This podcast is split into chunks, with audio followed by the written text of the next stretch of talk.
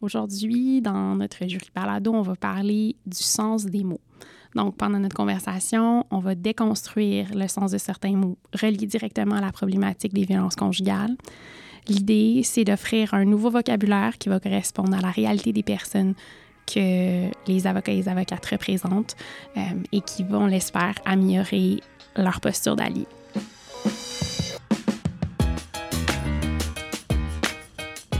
Nos jurys balado permettent aux juristes et autres professionnels de la communauté juridique de se former sur certains sujets précis et de s'ouvrir à des enjeux qu'ils ou elles rencontreront très certainement dans leur pratique auprès des personnes victimes et survivantes de violences.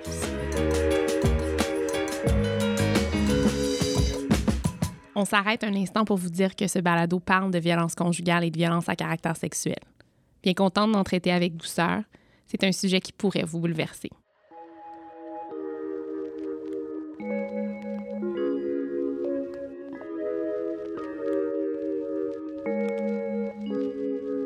Aujourd'hui, je suis avec Constance Lorrain. Constance, tu es spécialiste clinique chez Juripop. Tu travailles étroitement avec les avocates pour évaluer les dossiers. Donc, en fait, tu évalues le niveau de risque d'aggravation de, de la, violence post-séparation, en plus de participer à l'orientation des décisions juridiques, notamment en tenant compte des différents plans de sécurité. Le sens des mots, c'est extrêmement important parce que les mots qui sont employés dans les interactions avec les personnes requérantes euh, seront déterminants dans le lien de confiance avec cette personne, mais vont aussi participer à la reprise de pouvoir. Les mots qui sont véhiculés devant les tribunaux, quant à eux, valident le vécu de violence puis orientent la stratégie juridique vers euh, le point focal qui est les violences subies, mais surtout les conséquences de celles-ci. Euh, c'est une pratique supplémentaire qu'on va à laquelle on va vous ouvrir aujourd'hui, euh, qui va permettre de placer la personne victime au cœur du système qui la reconnaît dans tout son vécu parce qu'on utilise euh, les bons mots pour le reconnaître.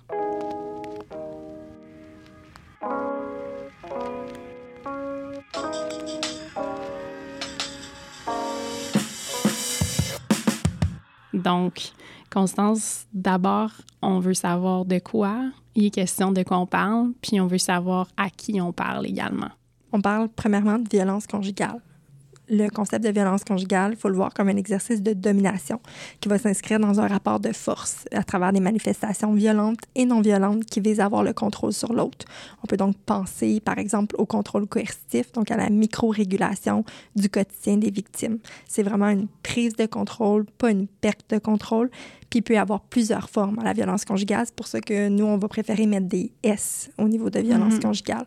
Peut penser à la violence physique, verbale, psychologique, sexuelle, économique, spirituelle et institutionnelle. Puis dans violence conjugale, il y a aussi le terme conjugal euh, qu'on remet en question euh, lentement mais sûrement, euh, j'ai envie de dire. C'est-à-dire que conjugal, ça renvoie à l'idée de couple, l'idée de conjugalité, des fois à une certaine hétéronormativité aussi. Or, on veut être le plus inclusif possible. On veut que les personnes qui sont victimes à l'intérieur d'une fréquentation, par exemple, euh, se sentent autant euh, interpellées ou comprises dans le discours de la violence conjugale, même si elles ne s'identifient pas à une relation de couple, par exemple. La fréquentation n'est pas moins, par ailleurs, une relation à certains égards. Là. Tout à fait, tout à fait. C'est plus que ça renvoie pas à l'idée de couple. Mm-hmm. C'est une fréquentation, c'est pas un couple, c'est une relation qui est tout à fait légitime. Puis, euh, ça, devrait être inclus là, dans le terme de, violence conjugale, même si là, actuellement, ça en rend pas assez compte, autant que le, polyamour ou toutes ces, ces, ces relations-là qui sont tout autant légitimes et qui devraient avoir leur place en même le concept euh, qui peut-être est à redéfinir aussi. Là. Euh, au niveau des, des violences aussi, euh, il y a les violences post-séparation. Mm-hmm. Euh, c'est un enjeu qui est encore moins discuté, même chez les victimes. des fois, elles vont appeler en maison d'hébergement puis dire oh, ben, ça fait quand même deux ans, trois ans, je sais pas, je suis à la bonne place. Or, on veut vraiment affirmer qu'il n'y a pas de délai de temps. que la rupture en soi, ben, ça entraîne une hausse des risques aussi de féminicide, une escalade de violence euh, parce que le, partenaire à ce moment-là va perdre du contrôle. Un des moyens vraiment de, diminuer son emprise, c'est de quitter la relation et ils vont devoir possiblement entretenir un lien en raison de leur enfant. Donc, euh, la parentalité va assurer la pérennité dans un certain sens de la continuité des violences qui sont exercées. C'est juste qu'il va y avoir un ajustement des stratégies euh, par le partenaire violent. Ce que tu nommes, ça, pour moi, ça renvoie au mythe euh, que parce que la relation est terminée, euh, il n'y a plus de violence et que la personne qui se dit victime doit regarder en avant et que maintenant c'est, c'est fini et que c'est un long fleuve tranquille devant elle. Je pense que ça renvoie à ce mythe-là, mais avec la discussion qu'on a aujourd'hui déconstruit aussi ce mythe-là, au contraire, euh, du moment où la relation est terminée, surtout lorsqu'il y a des enfants, surtout s'il y a des procédures judiciaires, on embarque dans le cycle de la violence post-séparation euh, quasi automatiquement, je dirais. Tout à fait. Donc, on en parle depuis, je l'ai nommé plusieurs fois depuis, euh, depuis tantôt, toi aussi, personne victime, personne victime survivante, c'est un mot qu'on entend souvent. Euh, certaines vont dire victime, victime survivante, on va parfois employer les deux. Pourquoi? Premièrement, je pense que la, la, règle d'or, ça serait tout le temps de demander à la personne, à la rigueur, c'est qu'est-ce qu'elle préfère qu'on utilise comme terme. Je pense que quand même, il y a un travail intéressant dans le fait de la sensibiliser à pourquoi on utilise le mot qu'on choisit en bout de ligne. Survivante, on va le voir beaucoup aussi au niveau des CALAX, des centres d'aide et de lutte aux agressions à caractère sexuel. Euh, ça, ça, renvoie à vraiment une idée de reprise de pouvoir quand on parle de survivante, mais c'est un caractère plus individuel. Tandis que victime, euh, c'est plus positionné au niveau de, de, dénoncer un système. On est victime, oui, de violence conjugale, mais la violence conjugale, c'est une problématique qui est sociale, qui s'inscrit dans une société. Euh, aussi, le terme victime a des assises juridiques. Il est utilisé dans le langage juridique, alors que survivante, c'est dans le langage militantisme, si on veut, le langage militant, pardon. Euh, donc, il y a cet enjeu-là. Euh, aussi, ce qu'on qu'on propose, c'est que c'est intéressant dans un premier temps de reconnaître sa victimisation pour se dévictimiser, de prendre conscience soi-même en tant que victime de ce qu'on a vécu. Euh, des fois, c'est long euh, au niveau de la dénonciation. Euh, des fois, c'est à l'avocat, la première personne à qui on va parler de ces violences-là. Mm-hmm. C'est pas toutes les, les, personnes victimes qui appellent dans des maisons d'hébergement, par exemple. Il y en a qui pensent encore que ça offre justement juste de l'hébergement, pas une ligne d'écoute euh, pour, pour, explorer un peu ce qu'on vit. Euh, donc, il y a aussi toute cette idée-là d'aller explorer avec la victime c'est quoi les conséquences euh, qu'elle a vécues, quels besoins ça a créé chez elle. Puis c'est d'autant plus intéressant qu'après, ça nous permet d'adapter notre pratique à la lumière de ces besoins puis ces enjeux-là. Donc, de, de, vraiment euh, laisser place aussi à leurs sentiments d'outrage, de colère, euh, pour euh, pouvoir agir comme moteur d'action, puis les amener vers une reprise de pouvoir en, en, partant vraiment de leur vécu, pas en niant les traumatismes. Parce que dans le fond, une personne qui ne se définirait pas par le terme victime n'en est pas moins une au sens de la problématique. Pas du tout. Puis je pense que c'est un cheminement propre à chacune. Il y a aussi des expériences passées qu'on parle de femmes multi-éprouvées. Euh, quand il y a plein de circonstances de vie, d'enjeux aussi que, qu'on a rencontrés, ça se peut que ça, ce soit la goutte de trop qu'on ne veuille pas euh, revêtir une étiquette de victime parce qu'on a tellement revêtu d'étiquettes puis été stigmatisé. Puis je pense que c'est de nommer aussi l'intention qu'on est intervenant, que le but euh, de nommer euh, la situation comme, les personnes comme des personnes victimes, c'est pour aussi universaliser c'est-à-dire tu n'es pas la seule. C'est une problématique qui est sociale. Ça s'inscrit dans un problème beaucoup plus gros que les individus eux-mêmes. Fait que d'enlever un peu ce, sentiment d'être hyper isolé, surtout que la violence conjugale contribue à l'isolement.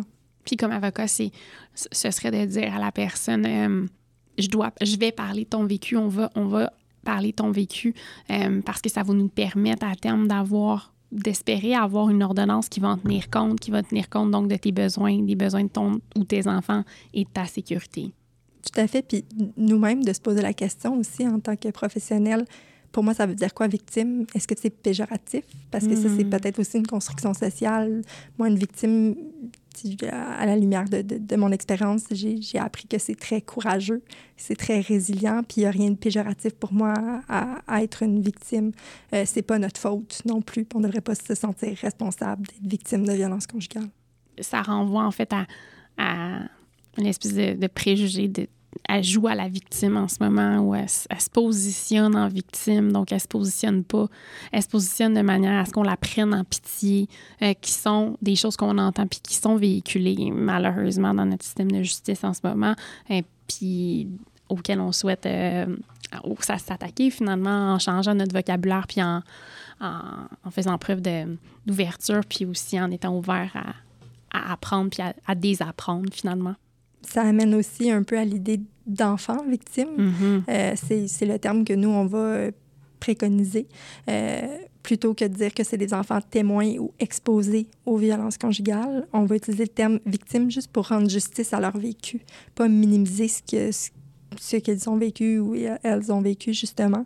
Euh, les violences, elles peuvent se vivre de plein de façons chez les enfants, notamment euh, intuitivement. Euh, c'est-à-dire de voir aussi une personne avec qui on a un super fort lien d'attachement, qui est notre mère souvent, être la cible de victimes, euh, de ne de, de pas avoir toute sa, sa disponibilité, pardon, puis son plein potentiel de maman, parce qu'elle est occupée à essayer de prévenir la violence, de la diminuer, de s'assurer que l'enfant ne vive pas trop de conséquences. Euh, elle essaye, à, titre de survie, euh, de, de, protéger aussi son enfant là-dedans, mais ça, ça c'est très énergivore, puis c'est de l'énergie qu'elle peut pas mettre ailleurs aussi.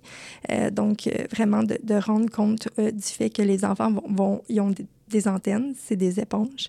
Elles vont voir que, par exemple, le matin, elles, elle voient que maman est fatiguée, elle a des cernes sous les yeux. On a entendu des cris dans sa chambre, mais comme il somnolait, il n'est pas trop conscient de ce qui s'est passé. Puis justement, c'est ce que les personnes victimes vont nous dire, ah, mais l'enfant, il n'était pas là. C'est d'habitude, quand on, se chicane, je vais le mettre en guillemets, parce qu'on mm-hmm. reviendra là-dessus, mm-hmm. mais c'est le soir, puis l'enfant, il dort, il n'est pas conscient de ça, mais il va en avoir des brides, puis il va mettre toutes les pièces du casse-tête ensemble. Donc, le matin, quand il voit sa mère dans un état d'épuisement, mais il se doute qu'il s'est passé quelque chose la veille, puis quand on invalide ça en disant, ben non, tout est beau parce qu'on veut le protéger, bien là, ça invalide d'autant plus son, son vécu à ce moment-là. Là.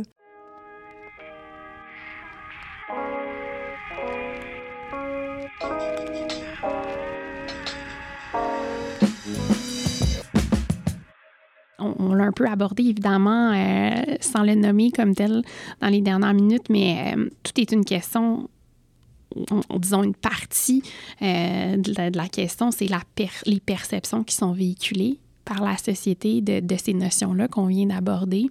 Il y a une partie de ces perceptions-là qui, qui part de, de, la notion de socialisation. Tout à fait. Puis ça, c'est un, un, mot qui en fait veut dire euh, la façon dont on est élevé, influencé involontairement ou volontairement euh, pour correspondre à un certain moule social. C'est-à-dire qu'on est élevé en petite fille, on aime le rose, on est hmm. belle, puis on est douce. puis si on est un petit gars, on aime le bleu, puis on aime se bouger, puis on est, tu sais, on, on va difficilement. On déplace de l'air. On déplace de l'air. À l'école, ça se passe pas bien.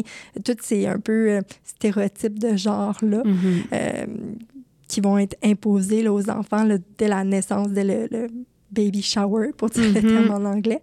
Euh, puis la socialisation va mener à des expressions sexistes.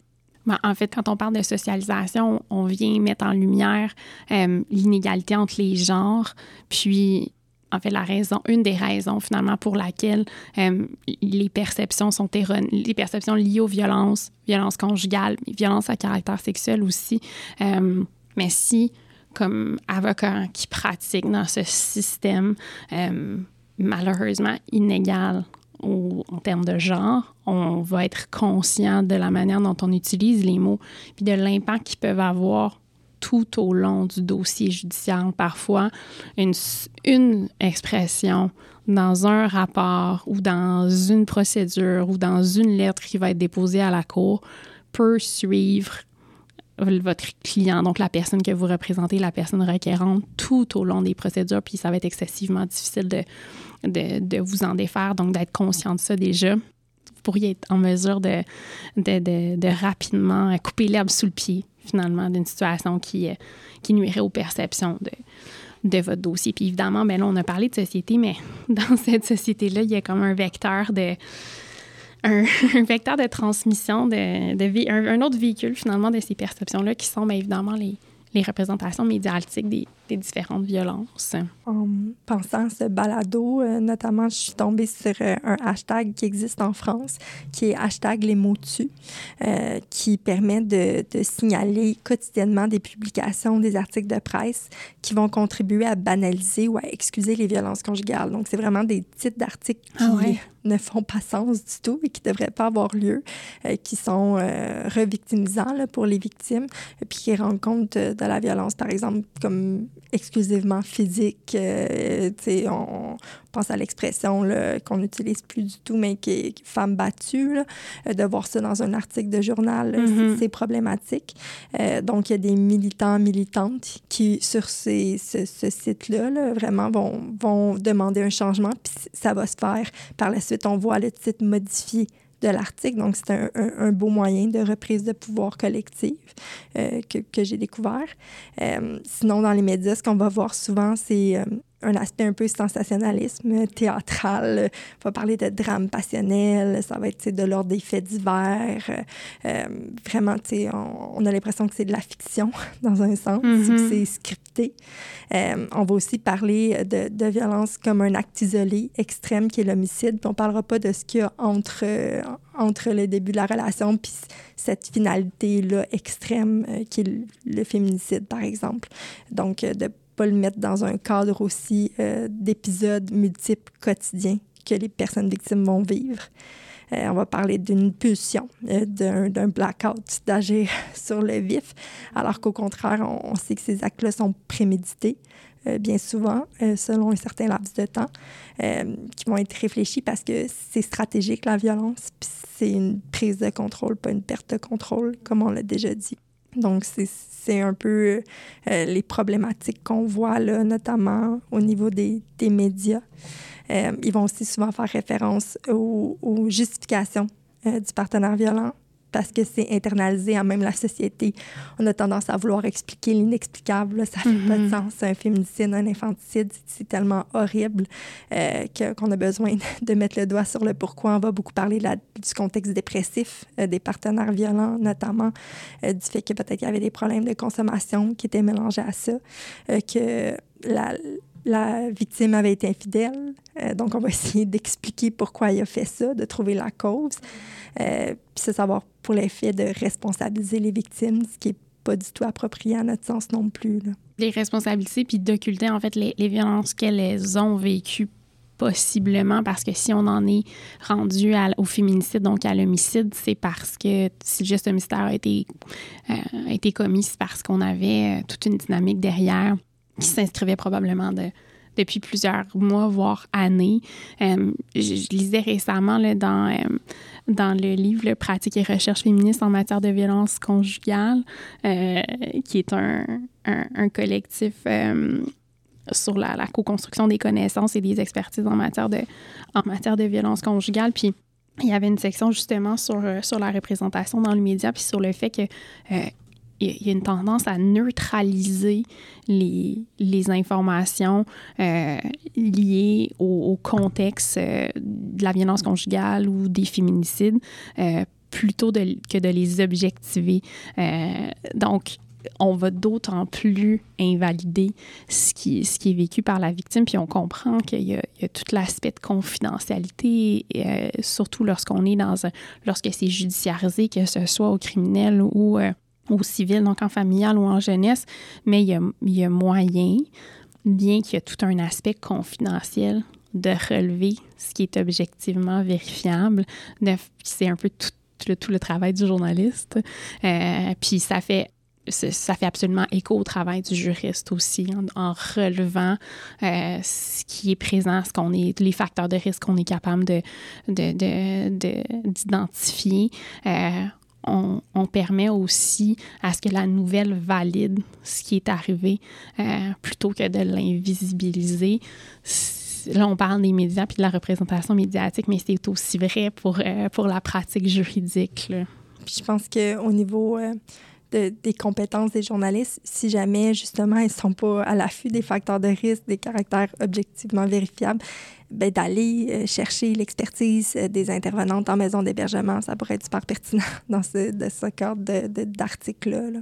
Complètement. Puis bon, évidemment, quand on parle d'expliquer de, ou de, de, de discuter d'une situation euh, de violence conjugale, violence post-séparation ou d'un féminicide, lorsqu'on veut décrire une situation, il y a toute une panoplie de mots qui vont être utilisés à bon ou à mauvais escient, mais qui sont aussi, il y a toute une panoplie de mots qui sont des, mots d'alliés, donc des manières euh, de bien représenter la situation, tout comme il y en a qui sont à éviter. Puis euh, là, on en a plusieurs à proposer puis à déconstruire euh, ensemble.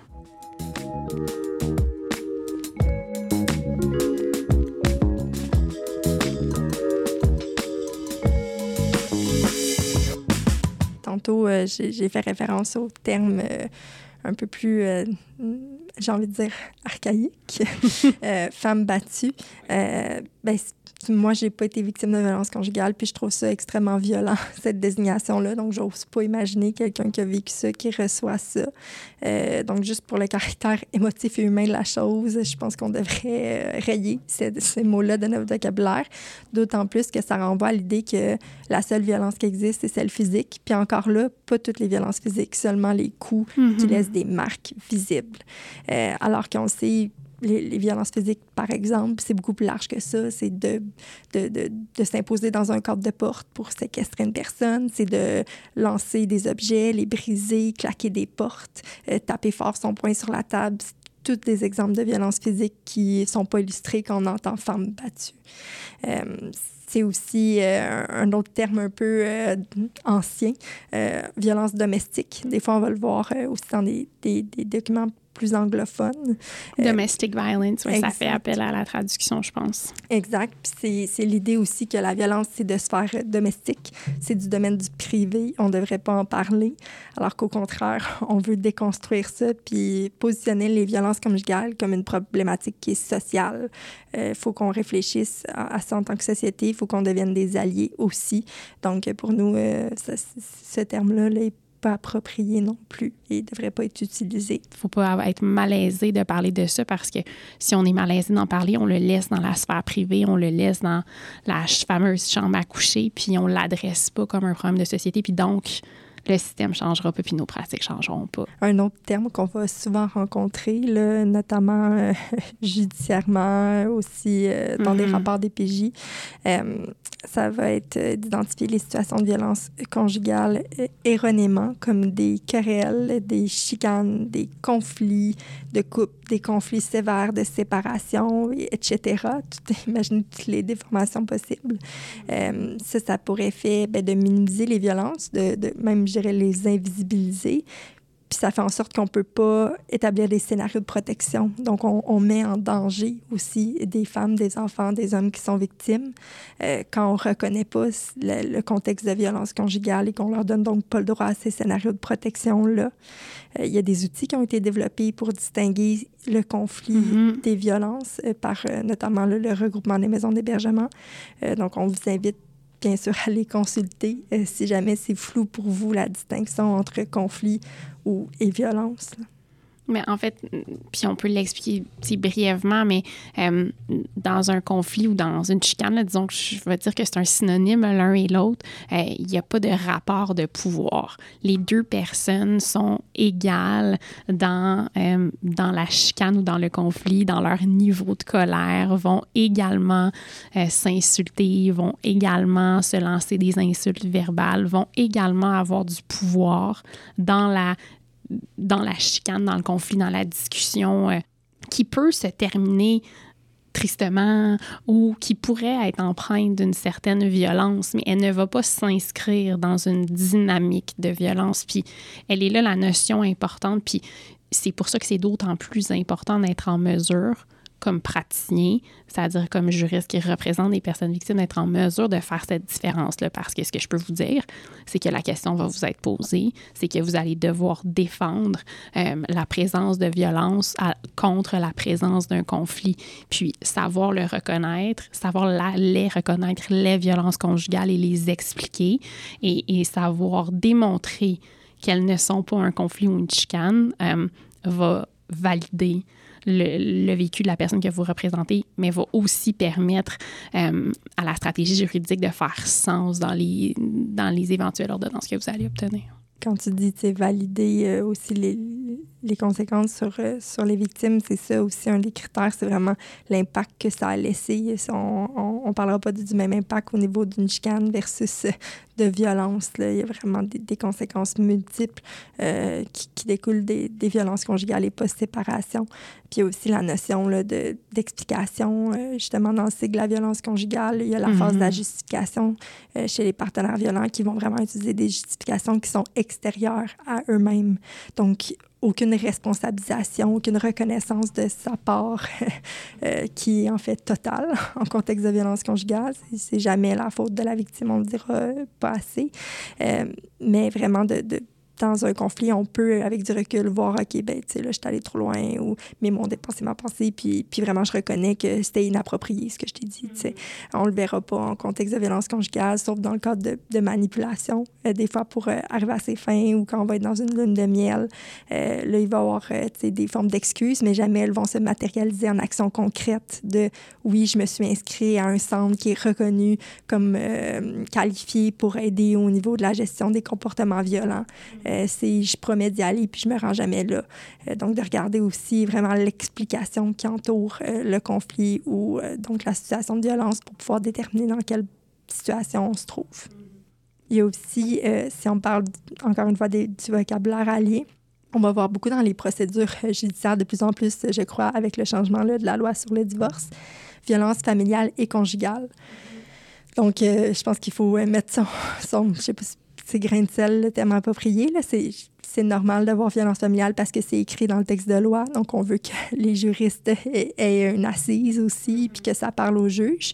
Euh, toutefois, euh, on remet en contexte le fait que la violence familiale, c'est peut-être pas le terme le plus approprié pour parler de violence conjugale parce qu'on ne sait pas c'est qui. Ces violences familiales, ça pourrait être autant la grand-mère envers le beau-fils que le, partenaire envers euh, sa, sa partenaire victime. Donc, on, va préférer utiliser le terme violence conjugale parce que ça rend compte de la situation réelle euh, qui se produit, puis que c'est deux, euh, deux problématiques distinctes, c'est-à-dire que les maisons mm-hmm. d'hébergement, si on leur parle du fait qu'on vit une situation de violence familiale, ils risquent de référer vers des organismes spécialisés au niveau de la violence familiale. Donc, en plus, ça peut induire en erreur des victimes qui seront plus ou s'orienter. Puis, c'est presque comme une manière d'occulter aussi euh, ce que la personne victime, donc la maman, aurait vécu, les conséquences sur elle, ce dont on parlait plus tôt, son indisponibilité, euh, ses, craintes, sa peur, euh, complètement justifiée aussi. Euh, mais si on l'occulte, on va, on va aussi peut-être l'interpréter différemment, puis pas nécessairement à l'avantage de sa sécurité, puis de la sécurité de ses enfants. Donc, euh, c'était d'ailleurs une recommandation que Jury Pop a fait lorsque le projet de loi 2 a été déposé. Donc, dans le mémoire qu'on a présenté à l'Assemblée nationale, euh, on recommandait vraiment que la définition qui était proposée dans le projet de loi 2 euh, inclut la violence conjugale pour les raisons que tu, euh, que tu nommes, Constance. Puis, bon, au moment de l'enregistrement, le projet de loi 2 est toujours à l'étude, donc on ne sait pas quel terme puis quelle définition va être retenue par le projet de loi 2, donc incluse dans, le, dans les modifications au code de au Code civil du Québec. On espère que, la violence conjugale euh, sera, tenue en compte dans cette définition-là. Si on poursuit au niveau là, du vocabulaire d'allié, euh, on recommande de ne pas utiliser d'euphémisme, de termes terme pour adoucir. Des fois, ça peut être sécurisant pour nous-mêmes parce que c'est encore une fois une réalité qui, qui est confrontante. Euh, mais c'est important euh, de ne pas euh, minimiser le vécu, de ne pas parler, par exemple, d'inconduite, d'accident de parcours, du fait que, par exemple, il y avait les mains baladeuses. On va l'entendre donc aussi au niveau des violences à caractère sexuel, mais d'utiliser les vrais mots, de décrire les vraies actions qui ont été commises aussi sans, sans essayer de maquiller un peu la réalité euh, pour qu'elle soit moins confrontante, si on veut. Euh, ça va être aussi de ne pas désigner les parties comme couple. Ça a été déjà sûrement un acte euh, très difficile, euh, qui peut avoir pris du temps. On le sait, en contexte de violence conjugale, il y a des reprises de vie commune. Ça fait partie aussi euh, du cycle de la violence conjugale, justement la phase de lune de miel qui contribue à, à la reprise de la vie commune à certaines occasions. Donc vraiment de rendre compte du courage que ça a demandé, puis des démarches mm-hmm. qui ont été entreprises puis de désigner les parties comme séparées, de mettre ancien ou ex euh, quand on parle de, du partenaire, pour rendre compte de cette reprise de pouvoir-là qui, qui, est déjà en soi monumentale. Absolument. On va aussi donc recommander de faire attention au fait de ne pas internaliser les justifications du partenaire violent. Euh, ça, on en a parlé tantôt, notamment au niveau des représentations médiatiques, comment les médias vont l'intégrer à même leur article, parler du caractère dépressif euh, du partenaire mm. violent. Euh, donc, à même les procédures en tant qu'humain et non de mm professionnel, comment on fait attention pour pas euh, tomber dans ce piège-là, j'ai envie de dire. Euh, c'est possible d'être sensible au fait que la personne rencontre plein d'autres problématiques que sa problématique de violence. Euh, elle a peut-être une problématique de consommation, une problématique de santé mentale, mais je pense qu'au contraire, c'est très blessant et stigmatisant pour une personne qui est toxicomane ou qui a des enjeux de santé mentale de, de se faire amalgamer avec mm-hmm. l'idée que parce que tu as ça, inévitablement, tu vas être une personne violente. C'est pas du tout le cas. Euh, donc, vraiment, de, de, voir ça comme deux problématiques distinctes, soit la problématique XY de santé mentale ou quoi que ce soit, puis la problématique de violence conjugale. En plus, ça comme on, on, en parlait, on en parlait tout à l'heure, mais c'est la chose probablement qu'on va répéter et que vous allez entendre le plus souvent dans ces balados, mais quand on est dans ce qui est objectif puis dans ce qui est vérifiable, on n'aura pas nécessairement envie ou besoin euh, de, de, de, référer à autre chose que ce qui est les comportements violents ou ce que ce qui est la problématique de violence. Euh, puis ça va éviter justement de tomber dans ce piège parce que c'en est un, euh, d'être dans la justification d'une part, mais aussi on ne sera pas dans l'invalidation du vécu, on ne mettra pas l'accent sur l'auteur de violence, on va mettre l'accent sur la personne victime, la personne qu'on représente, ses besoins, les besoins de ses enfants, de son enfant et le meilleur intérêt de ceux-ci. Donc c'est oui, c'est beaucoup de cases à cocher, oui, c'est beaucoup de choses à penser, mais promis, euh, quand cette idée-là est déconstruite, c'est un réflexe qui vient naturellement. Tout à fait. Puis je pense que ça, on parle de vocabulaire allié, mais des fois aussi même le vocabulaire des victimes, il, intègre ces justifications-là. Mm. Donc, c'est un travail de déconstruction à faire auprès aussi des, des personnes qui vont venir dans vos bureaux, euh, dans les termes qui, qui où elles vont utiliser. On peut penser, par exemple, au fait qu'elles vont décrire la situation comme il a fait une crise, euh, il, était très en colère. C'est comme ça qu'elles-mêmes vont le décrire, par exemple, aussi. Puis là, ça va être de recadrer le fait qu'il ben, y a une distinction entre la colère et la violence. Puis là, toute cette conversation-là qu'on a eu précédemment sur le fait que ben, la violence, c'est un choix, c'est une stratégie, ça s'inscrit dans un cycle, etc. Tandis que la colère, c'est une émotion et qui est tout à fait saine, au même titre que la tristesse, que la joie, que, que le dégoût. C'est des émotions humaines tout à fait normales. Il faut euh, les extérioriser. C'est pas mauvais. C'est un moteur à, l'action, encore une fois. Tandis que vraiment, la violence, ça témoigne d'une intention, d'un désir de contrôle. Puis c'est important de le distinguer, notamment parce que les enfants, ils vont en vivre aussi des émotions. Puis si on leur dit que colère, ben, c'est le synonyme de violence, ils vont se sentir très coupables d'être en mm-hmm. colère. Puis c'est une émotion qu'ils ne se permettront pas de vivre. Même chose pour, pour les mamans, les papas qui sont victimes de violence conjugale. Finalement, il y a l'idée de la violence réactionnelle ou défensive qu'on voulait aborder. Ça, c'est une situation où, par exemple, euh, on, le voit là, assez fréquemment. Il y a des plaintes croisées, par exemple. Euh, c'est quoi une plainte croisée? les policiers se rendent sur les lieux, euh, puis les deux partenaires vont porter plainte l'un contre l'autre. Donc, ça va être difficile aussi pour les policiers de dire, ah ben là, c'est qui la victime, c'est qui l'agresseur? C'est un peu ça la tactique aussi du partenaire violent, de, de porter plainte en ricochet, si on veut, là, pour euh, qu'on soit mêlé un peu euh, au niveau de, de, qui est qui.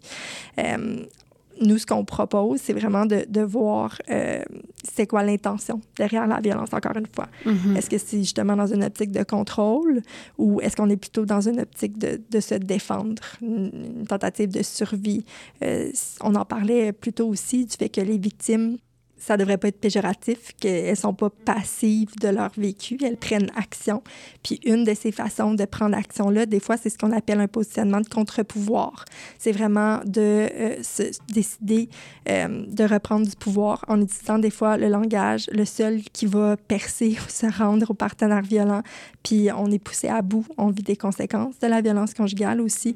On a peut-être un manque de sommeil, euh, il peut se mêler à ça, le fait d'avoir développé aussi des problématiques de consommation pour juste se dissocier un peu de, de son quotidien, euh, puis justement survivre là-dedans.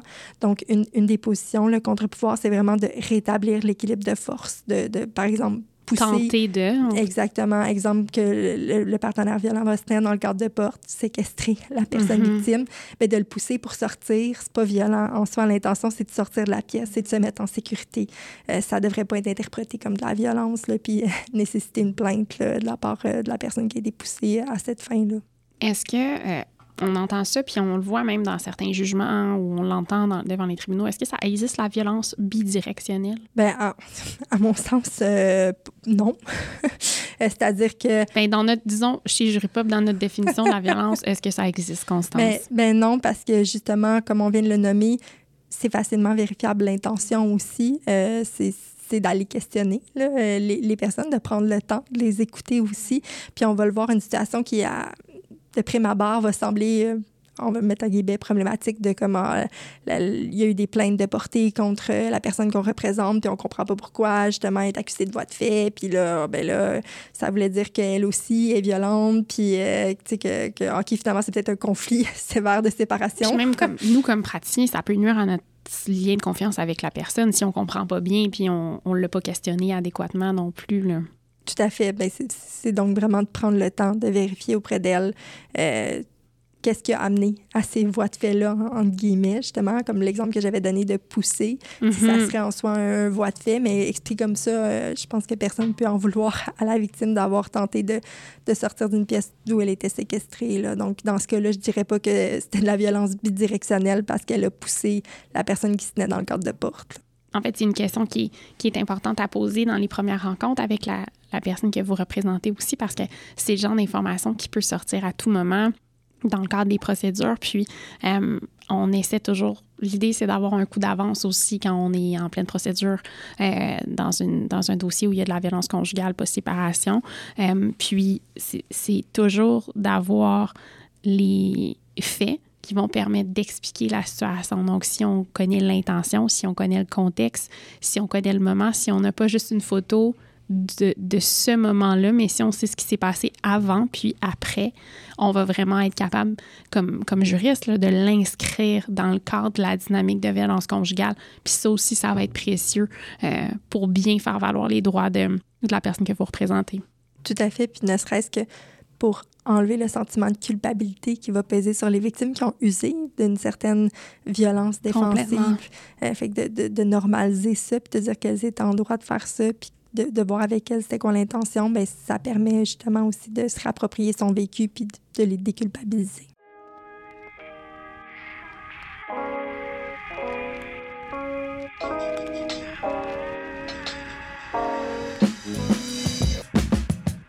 Avec Constance, on aborde davantage les violences conjugales et post-séparation. On souhaitait également discuter de l'importance du choix des mots lorsqu'on parle de violences à caractère sexuel. On a donc contacté par téléphone Sandrine Richy, qui est chercheuse doctorale en sociologie et études féministes, affiliée à la chaire de recherche sur les violences sexistes et sexuelles en milieu d'enseignement supérieur de l'UCAM. Avec elle, on discute de certaines pistes de réflexion. Alors, Sandrine, on est vraiment choyé qui ait accepté de nous parler brièvement de l'importance du choix des mots lorsqu'on parle de violence à caractère sexuel tu termines actuellement la rédaction de ta thèse qui porte sur la notion de culture du viol. Puis vraiment, euh, il apparaît clair que les mots employés peuvent participer à la normalisation des violences. Oui, effectivement, la, normalisation de la violence sexuelle, c'est un des traits caractéristiques de, la culture du viol et c'est en même temps une de ses conséquences. Euh, la normalisation, ça peut être associé à une perception qui s'observe au Québec comme ailleurs, à l'effet que euh, il y a certaines violences sexuelles qui sont euh, franchement inacceptables. En mhm. général, des violences qui impliquent de la brutalité physique, entre mhm. autres, et en même temps qu'il y a d'autres formes de violences sexuelles qui sont moins graves euh, et donc tolérables. Mhm. et ça, ça fait en sorte que quelque chose qui est anormal, en l'occurrence la violence sexuelle, ça devient une norme, ça, ça devient euh, le, quelque chose à attendre par les filles et les femmes euh, en particulier. Et cette normalisation, c'est un processus assez complexe euh, qui est euh, aussi ancré dans des dimensions historiques, on va dire, mm. et sociales. Euh, et c'est vraiment ce processus par lequel une idée, un comportement euh, va donc se banaliser, hein, on parle aussi de banalisation, jusqu'à devenir toléré socialement. Et ça, hmm. ça, s'actualise par euh, différents euh, procédés, différents mécanismes qui peuvent être structurels, par exemple euh, le système de justice, hein, au mhm. hasard, euh, et des, des, mécanismes aussi qui sont discursifs de, du, euh, du, registre des mots. Et donc, quand on traite de violence sexuelle, ces deux niveaux euh, sont importants et ils s'articulent les uns aux autres. Euh, les mots sont importants parce que euh, ils charrient une vision de, des violences, une compréhension et une forme de reconnaissance ou pas. Hmm. Est-ce que, est-ce que tu as un, exemple concret à nous donner? Ben, euh, je, je, vais insister sur le, le registre discursif parce que mm-hmm. c'est quand même euh, la thématique euh, qui nous intéresse aujourd'hui, je crois, de la question de la normalisation par le, le, choix des mots qu'on emploie. Mais ce que je voulais dire, c'est qu'il y a quand même il y a une tendance que j'associerais à voir les agressions sexuelles comme euh, un fait divers ou hmm. alors une fatalité. Ça peut se rattacher à cette espèce de, de, de préjugé qu'un gars, c'est un gars. Donc, euh, la violence sexuelle, c'est quelque chose dont on exagère euh, l'ampleur et dont la victime n'est d'ailleurs pas si innocente. Hein. Une hmm. fille, c'est une fille, on sait pas. Hmm. Et ça, ça renvoie à, à une tendance sociale à blâmer, à responsabiliser les victimes qu'on appelle le victim blaming et qui suppose aussi, euh, par une sorte de renversement, euh, une déresponsabilisation des agresseurs. Et euh, un message corollaire que cette, ce genre de perception répandue reproduise, c'est que c'est aux filles de se, de se prémunir, de prévenir d'éventuelles situations de violence sexuelle. Donc, mm. elles vont devoir s'arranger pour, par exemple, ne pas être assises à côté du mononcle euh, du patron aux mains qui sont dites baladeuses hmm. lors du souper de Noël. Elles vont s'arranger pour euh, pas mettre une mini-jupe quand elles sortent seules ou avec des copines le soir. Hmm. Certaines vont mettre des écouteurs sur leurs oreilles pour espérer échapper au harcèlement dans les transports en commun. Fait bref, les filles et les femmes vont développer toutes sortes de stratégies pour échapper euh, à ce qu'on peut appeler la culture du viol, hmm. à cette mainmise euh, sans jeu de mots, euh, sur leur corps et leur sexualité. Hmm. Et ça, c'est un enjeu important. C'est que à cause des processus de normalisation, eh, les femmes et les filles ne sont pas toujours conscientes de l'hypervigilance qui est causée par l'omniprésence hmm. et l'invisibilité, paradoxalement, de la violence sexuelle. Et ça, ça passe par les mots qu'on utilise euh, pour la qualifier. Tantôt, tu as, employé l'expression main baladeuse, puis à mon sens, ça en fait partie. C'est un choix de mots qui est un patron main baladeuse, là, visiblement, on, diminue puis on banalise l'acte qui est posé par le dit patron. Là. Exactement, parce que bon, si, on, si même si on retourne, euh, sans parler des effets sur la, sur la, sur la victime, mais mm-hmm. si on retourne euh, aux définitions euh, d'une agression sexuelle selon le code criminel, eh bien, de faire balader ses mains sans le consentement d'une personne, mm. c'est une agression sexuelle, quoi. Et puis, un autre exemple que je pourrais donner, euh, sur laquelle euh, j'ai écrit euh, dans le dictionnaire du sexisme linguistique, mm-hmm. c'est l'expression abus sexuel pour mm. parler de violence sexuelle envers les enfants. Donc, c'est une expression dont j'ai suggéré qu'elle participe de la normalisation et plus spécifiquement de l'euphémisation de la violence patriarcale mm. et que en plus, elle nous empêche de lutter contre la culture du viol. En quoi c'est problématique, oui? Déjà, recourir à, à, ce mot abus pour euh, désigner des violences qui sont infligées non pas à un bien ou une chose, mais à une personne, ça pose euh, toute une série de problèmes. Quand on parle d'abus sexuel, c'est une formulation qui tient du calque de l'anglais, puisqu'on parle de sexual abuse. Hmm. Ce, terme, ce terme abus, si on retourne à l'étymologie, c'est comme dans euh, us et coutume, OK? Ouais. Donc, un usage qui devient abusif en raison d'un excès par rapport au comportement normal. Donc, une sorte d'outrepassage des normes sociales. On peut penser à l'abus d'alcool, à l'abus de narcotiques, de tabac. Euh, on dit l'abus des bonnes choses. Oui. Alors, en ce sens, donc, l'expression abus sexuel, elle va poser des agissements comme extérieure à la normalité. Hmm. Mais en ce qui concerne euh, la violence sexuelle, cette hypothèse du dysfonctionnement, elle est bien difficile à défendre si euh, on constate les taux de prévalence de la violence sexuelle, Hmm. euh, incluant dans nos sociétés euh, réputées égalitaires, et qui pourtant vont normaliser cette violence de multiples manières, et notamment en la qualifiant d'abus. Hmm. Et puis, dans quel contexte de violence sexuelle on utilise beaucoup abus sexuels à propos des enfants? Ouais. Et là, je demande, est-ce que ça n'est pas envisagé qu'il existe un usage normal de gestes à connotation euh, sexuelle commis par un ou une adulte sur un ou une enfant Est-ce que c'est pas reconnaître aux adultes des droits sexuels sur les enfants? Sur les enfants. dont il ne faudrait pas abuser, mais qui sont quand même légitimes.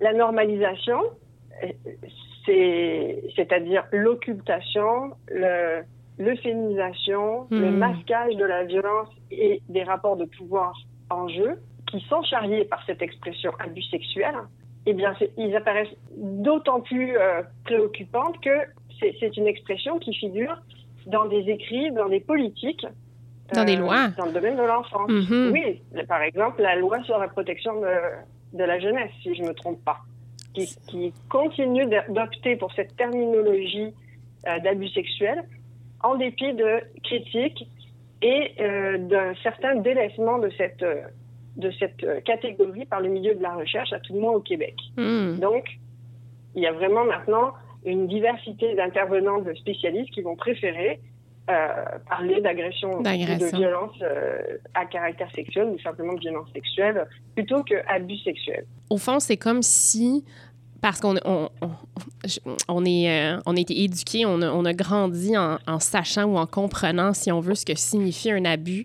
Et puis, comme tu l'as nommé un peu, des, des bonnes choses ou des choses qu'on qu'on ne devrait pas consommer de manière euh, en trop grande quantité. Euh, c'est comme si, lorsqu'on on la colle à la notion d'abus sexuel, même sans s'en rendre même compte, euh, on, on va diminuer l'impact puis on va, on va se mettre finalement des œillères sur le geste. Je pense que juste d'en prendre conscience, c'est pas un gros pas, mais c'est un, un pas certain. Tu vois, même pour moi, cette réflexion-là, cette discussion-là qu'on a ensemble m'éclaire beaucoup. Euh, puis c'est définitivement un angle que, que j'avais pas nécessairement en tête. Je suis vraiment contente qu'on puisse, euh, qu'on puisse l'aborder ensemble, euh, ensemble aujourd'hui. Il il y, a plusieurs autres expressions, exemples de mots qui participent à cette banalisation-là, à, ce- à cette occultation-là de la, des violences à caractère sexuel. Est-ce qu'il y en a d'autres qui te, qui te viennent en tête?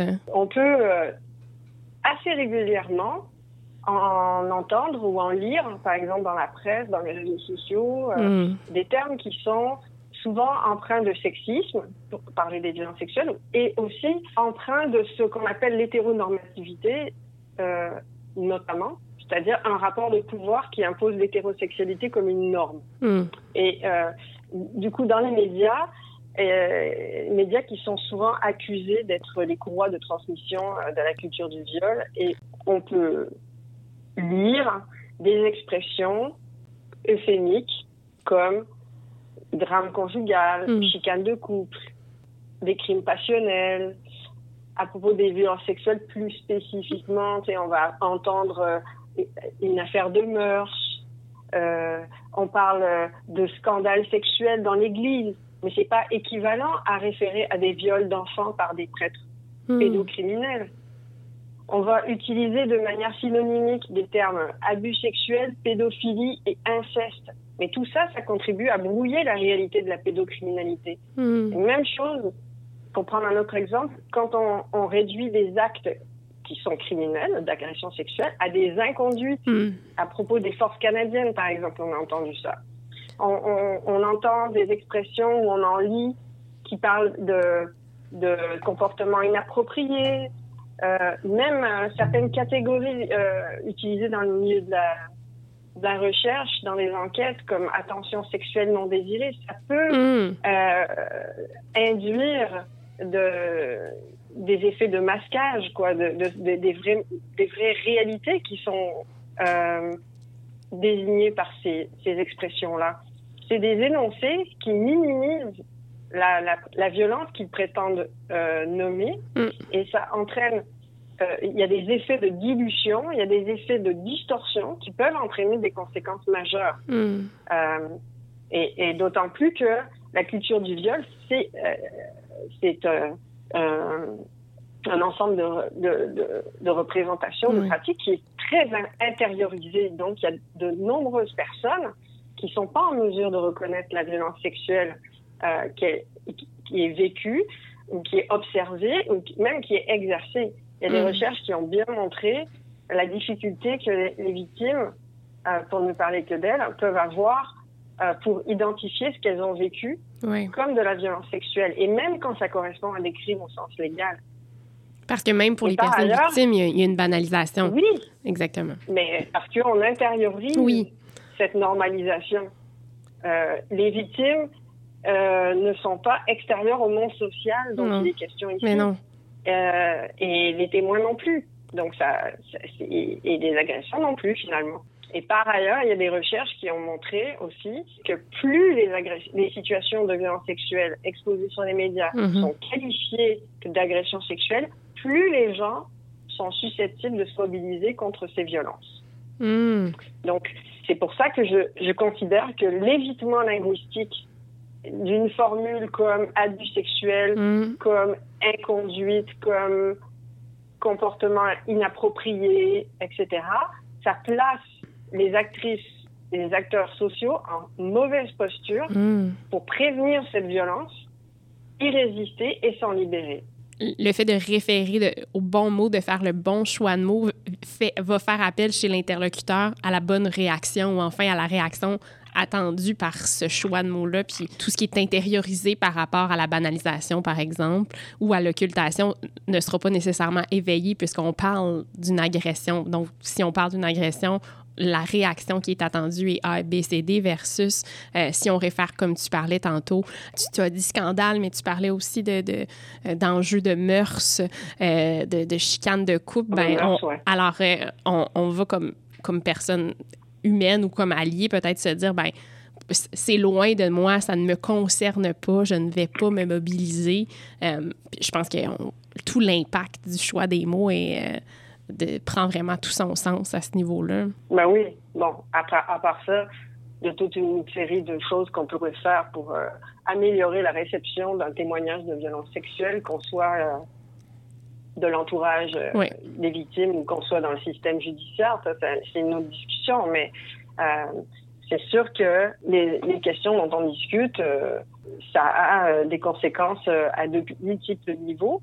Et puis, pour rester dans le terme des représentations, de ce que ça donne à voir, hmm. il y a, d'autres formulations, d'autres stratégies lexicales euphémisantes qui euh, vont également avoir pour effet de garder dans l'ombre les agresseurs, essentiellement des hommes. Donc, par exemple, des, formules consacrées, hein, comme violence envers les femmes, violence faite aux femmes, hmm. et même violence contre les femmes, tout ça, ça contribue à invisibiliser les acteurs masculins et à dépolitiser les enjeux, à, sortir de la question du pouvoir, hein, pour en faire des enjeux individuels, de comportement, de, problèmes de communication, etc. Hmm. Alors que euh, il y a d'autres expressions qui, portent euh, une charge politique, comme violence patriarcale, violence masculine, euh, bon, etc. Donc, euh, même culture du viol jusqu'à un mm. certain point. Donc il y a des, c'est, des outils qui nous, qui nous ont été donnés par euh, les luttes féministes. Mm. Euh, et malgré ça, donc on, on, peine encore à reconnaître cette violence sexuelle, patriarcale, et qui a des aussi qui peut être marqué par euh, le racisme, par le, capacitisme, mm. l'agisme, etc. Tout ça qui est omniprésent dans notre environnement et ça nous empêche aussi de reconnaître les dommages que ça euh, occasionne. Et tout ça, c'est ça, ça, tient largement à euh, cette question de la normalisation d'un système qui a vraiment tout intérêt à empêcher les femmes et les autres personnes euh, de groupes euh, opprimés, minoritaires, mhm. qui sont exposés à la violence, de la reconnaître comme telle, et donc d'empêcher l'émergence d'une révolte. C'est pourquoi j'en suis arrivée à la conclusion qu'on pouvait se, dans ce marasme, on peut, on peut quand même se réjouir, un, qu'il y a un, essor de popularité du féminisme, mm. et plus spécifiquement pour ce que je, ce qui m'intéresse euh, dans mon travail doctoral, il y a, y a une, un essor de popularité de la notion de culture du viol. Et, et, je considère que c'est un outil théorique et militant qui peut être utile pour détecter, pour dénoncer la violence sexuelle et possiblement de retrouver le pouvoir d'imaginer un monde qui serait libéré de cette violence. Hmm. Merci beaucoup, Sandrine Richie, pour euh, tes observations, ta connaissance, et puis pour nous avoir permis de mettre en lumière, euh, ou mettre plutôt de la lumière sur euh, les enjeux liés au choix des mots en matière de violence à caractère sexuel. Merci de l'invitation.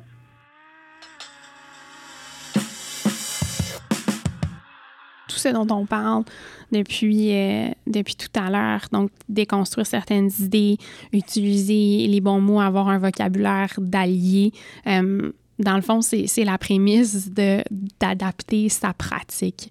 Euh, parce que euh, en, changeant notre vocabulaire, en utilisant les bons mots, en connaissant le sens des mots, bien évidemment, on va pas nécessairement pratiquer différemment. On va pas faire euh, les procédures, on va les faire de la même façon. La notification, on va la faire de la même façon. On va devoir se présenter devant les tribunaux de la même manière. mais la manière, mais comment on va amener le vécu de la personne qu'on représente ça, ça va être, c'est cette portion-là qui va être adaptée. Puis il y a moyen, euh, parce que en fait, c'est, une des missions du programme de Jury Pop, euh, c'est d'inclure ce vocabulaire-là à même nos procédures puis à nos plaidoiries, puis d'être en mesure de, de vérifier, mais évidemment, c'est une vérification maison, mais d'en vérifier les impacts, puis d'être en mesure de voir la différence qu'une situation A et B a eu ou aurait eu sur le, sur le parcours de la personne qu'on représente. Puis euh, on, a, on a identifié plusieurs exemples, évidemment, euh, pour vous. Et puis, euh, et puis c'est, on, vous encourage vivement à, à, modifier parfois un mot pour un autre pour faire vraiment toute la différence. Là.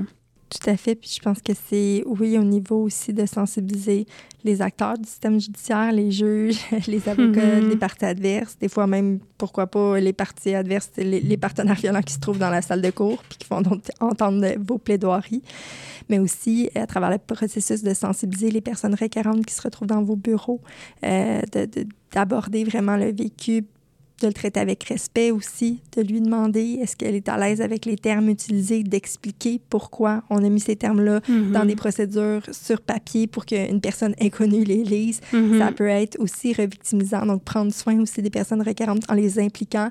Euh, selon le niveau, d'implication qu'elles désirent, bien sûr, mais en les impliquant dans le processus pour qu'elles sentent que elles sont expertes de leur histoire, elles sont mm-hmm. maîtres de leur histoire aussi quand on, représente des personnes victimes de violences conjugales, il y a tellement d'aspects à réfléchir, je le disais tout à l'heure, mais on remet pas on, remet pas entre les mains du tribunal non plus la décision. Il faut, il faut prendre la main, euh, puis expliquer le parcours, expliquer les enjeux, expliquer les conséquences, proposer des solutions, puis euh, convaincre que ces solutions-là vont tenir compte de la sécurité et doivent être privilégiés euh, parce qu'on est dans une situation tellement fragile où les conséquences sont tellement grandes que c'est la précaution puis la prudence euh, qui doit primer. Dans les dossiers de divorce, on a la loi sur le divorce.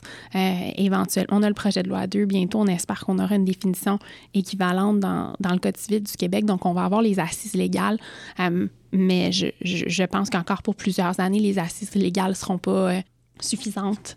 Je pense qu'on va devoir faire de la pédagogie, qu'on va devoir être à l'intersection euh, du clinique et du juridique, justement, euh, parce que tout être humain a besoin de comprendre la situation qu'il a devant lui pour rendre une décision ou rendre une solution juridique qui va être adaptée à cette situation-là. Puis pour comprendre une situation, bien, il faut avoir une pratique adaptée. Pour avoir une pratique adaptée, ça veut dire qu'il faut prendre un pas de recul, regarder la personne qu'on a devant nous, admettre qu'on représente une personne qui a des besoins différents, que le système de justice doit placer cette personne-là au cœur des, des services qu'elle lui rend. Puis, ben, aujourd'hui, une solution euh, qu'on vous offre, c'est simplement de changer votre vocabulaire, d'adapter votre vocabulaire, de dire la même chose peut-être, mais de le comprendre différemment, puis de lui donner une intention différente. Puis, on est persuadé qu'avec cette ce petit outil-là qui va demander quand même un certain effort, il y aura certainement un résultat sur les personnes victimes. Puis, ça me fait penser à une discussion que j'ai eue avec un confrère il y a, quelques mois euh, concernant, euh, concernant une plaidoirie. Puis, euh, il voulait mon, mon avis sur, sur justement l'essence des mots, puis savoir si c'était suffisamment, c'était suffisamment parlant, si ça décrivait bien la situation de, de, de, de violence conjugale. puis on a eu une discussion 15-20 minutes peut-être où est-ce qu'il m'a exposé sa plaidoirie. Puis rapidement, euh, on a changé un mot pour une autre, un autre plutôt. On a changé une expression pour une autre expression. Puis on a vraiment donné de la force, du pouvoir euh, à, sa plaidoirie. Euh, donc, j'ai deux exemples qui me viennent en tête. Là.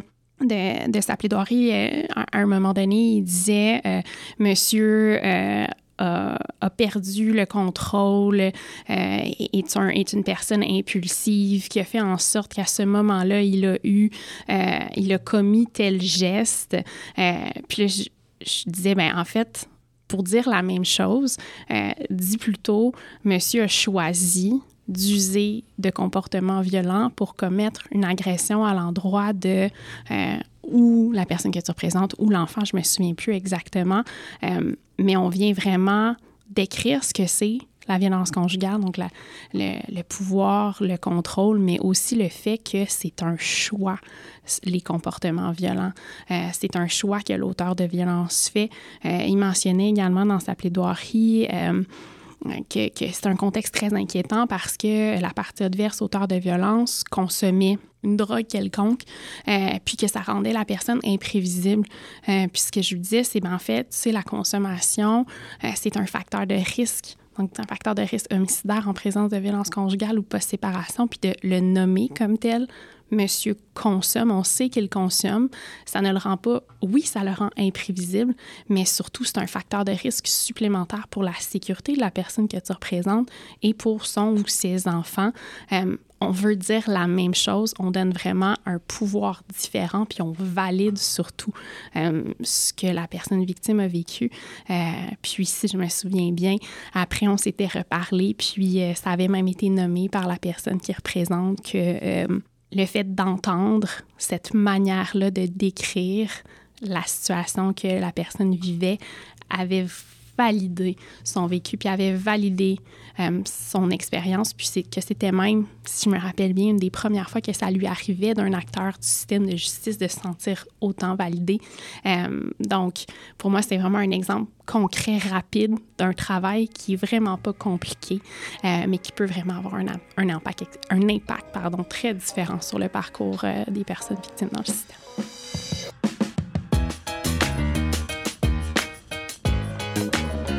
Si ce balado a suscité votre intérêt, piqué votre curiosité, semé une graine dans votre esprit pour pratiquer différemment, on vous invite à écouter nos autres contenus de formation disponibles sur le site Internet de JuryPop.